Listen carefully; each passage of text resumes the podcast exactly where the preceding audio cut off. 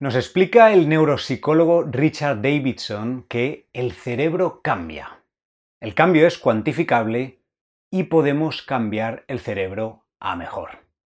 En esta sesión te vamos a contar la forma en que se producen estos cambios, cómo con la meditación mindfulness los influenciamos para que nos beneficien y muy importante al final de la sesión vamos a contarte las tres claves que van a hacer que puedas beneficiarte de estos cambios en todas tus meditaciones. Somos Kensho Life con Vero. Hola. A los mandos tras una pared de tecnología y yo Enrique.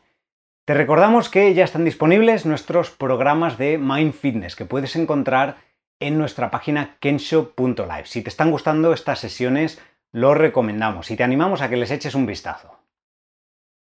En nuestro cerebro, cada vez que hacemos algo, cada vez que manifestamos un comportamiento o tenemos un pensamiento o tomamos una decisión o experimentamos una emoción, cada vez que todas estas cosas ocurren, se producen comunicaciones o sinapsis entre nuestras neuronas y en distintas partes del cerebro. Y cada vez que repetimos ese comportamiento, ese hábito, o pensamiento o una reacción emocional, estas sinapsis, estas comunicaciones se refuerzan, se fortalecen y se van solidificando. Una sustancia llamada mielina, que se llama también materia blanca, recubre esos caminos que se repiten, creando autopistas neuronales.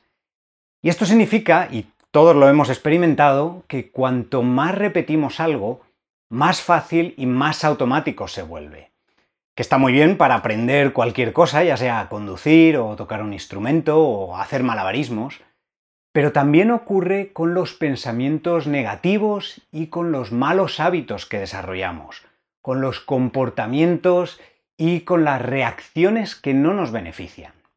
Y por eso es tan difícil cambiarlos, porque cuando se han estado repitiendo durante mucho tiempo, están solidificados en el cerebro. La buena noticia es que de forma intencionada podemos hacer prácticas que poco a poco vayan suavizando estos patrones neuronales que no nos benefician e irlos cambiando por otros que sí. Esta capacidad del cerebro de cambiar su estructura física se llama neuroplasticidad. Y es un proceso que lleva tiempo y que por supuesto necesita de la repetición, pero que nos permite tener un gran control sobre muchos de los procesos que ocurren en nuestra mente. Y eso es lo que hacemos con la meditación mindfulness. Prestamos primero atención a lo que ocurre en el momento presente. Y esto nos permite reconocer cuáles son esos patrones neuronales que no nos benefician, qué es lo que está ocurriendo.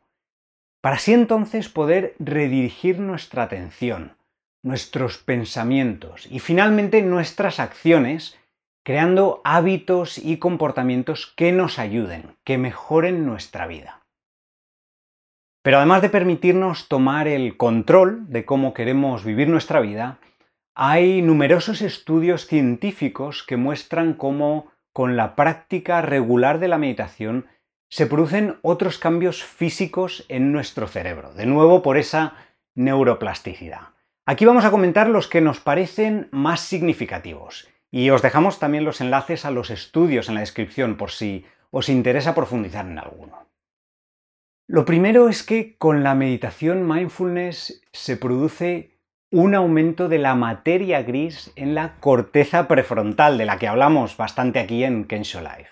Esta es una parte de nuestro cerebro que nos ayuda, entre otras cosas, a regular nuestra respuesta emocional además de, ser donde se produce el pensamiento racional y el pensamiento lógico. También se ha visto que con la meditación mindfulness se produce una reducción de la densidad de materia gris y de la actividad en la amígdala, que es el centro emocional de nuestro cerebro, donde se generan el miedo, el estrés, la ansiedad. Y al verse reducida su actividad, tenemos más control sobre cómo gestionamos nuestras emociones más difíciles. De hecho, hay un metaanálisis o un estudio de estudios que concluye que el efecto de la meditación se compara al de medicamentos antidepresivos, ansiolíticos e incluso analgésicos. Pero eso sí, sin efectos secundarios. Además se ha observado que la meditación aumenta el grosor cortical en el hipocampo. El hipocampo es una zona del cerebro que es clave para el aprendizaje y la memoria. Y el estudio observó que solamente con unas pocas semanas de práctica de meditación mindfulness ya se vio un aumento de tamaño de esta región cerebral. Y por último, hay un estudio que encontró que los cerebros de gente que ha meditado regularmente durante muchos años habían sufrido una pérdida de volumen y de densidad de materia gris menor que aquellas personas que no habían meditado. Es decir, la meditación y sobre todo a largo plazo ayuda a frenar el deterioro natural que sufre nuestro cerebro con el paso del tiempo. Como comentábamos, hay tres elementos clave que van a hacer que aprovechemos al máximo estos beneficios cuando meditamos. Y estos son la intención, la atención y la actitud. Y funcionan del siguiente modo. Primero la intención. Cada vez que nos ponemos a meditar, lo hacemos con una intención verdadera de querer cuidarnos, de mejorar nuestra salud física y mental, de que sirva para conocernos mejor, para mejorar nuestras relaciones personales y vivir más plenamente y más felices. John Kabat-Zinn nos cuenta que practicar meditación sin más no es suficiente. Es necesario contar con una visión personal. Y al cultivar una intención estamos favoreciendo que nuestra práctica se oriente en la dirección que nosotros elegimos. En segundo lugar, al meditar dirigimos la atención hacia algo, hacia un objeto de la meditación, que puede ser la respiración o una visualización o las sensaciones del cuerpo.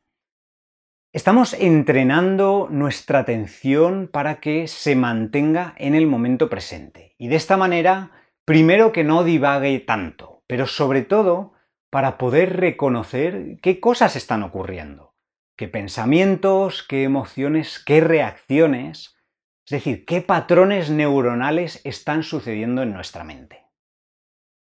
Y por último, la actitud, que se refiere a la manera en que prestamos atención a lo que sucede en el momento. Aquello que practicamos se hace más fuerte. Entonces, cuando meditamos, nuestra mente se va a distraer, nos va a arrastrar hacia todos esos patrones de pensamiento y emociones que tenemos solidificados en el cerebro. Y esto es lo normal, ese es el trabajo de la mente. Pero al darnos cuenta de que esto ha ocurrido, nos frustramos, nos enfadamos, pensamos que no nos está saliendo bien, nos juzgamos por no alcanzar la paz y la iluminación. Y si hacemos esto, estamos reforzando la frustración, el enfado, el juicio, la autocrítica. Pero si en cambio nuestra actitud es de paciencia y de aceptación y de apertura y de curiosidad, de no juicio, entonces estas serán las cualidades que reforzamos en nuestra mente y que reforzamos en nuestra vida. Intención, atención y actitud. No te pongas a meditar sin ellas. Realmente puedes aplicar esto a cualquier meditación que hagas, pero en cualquier caso te dejamos en la descripción enlaces a varias meditaciones para que elijas. Y eso es todo por hoy. Si esta sesión de espacio mindfulness te ha resultado útil e interesante, no te olvides de compartirla con otras personas para que también puedan beneficiarse de ella. Nosotros volveremos la próxima semana y hasta entonces cuídate y nos vemos. Hasta luego. Adiós.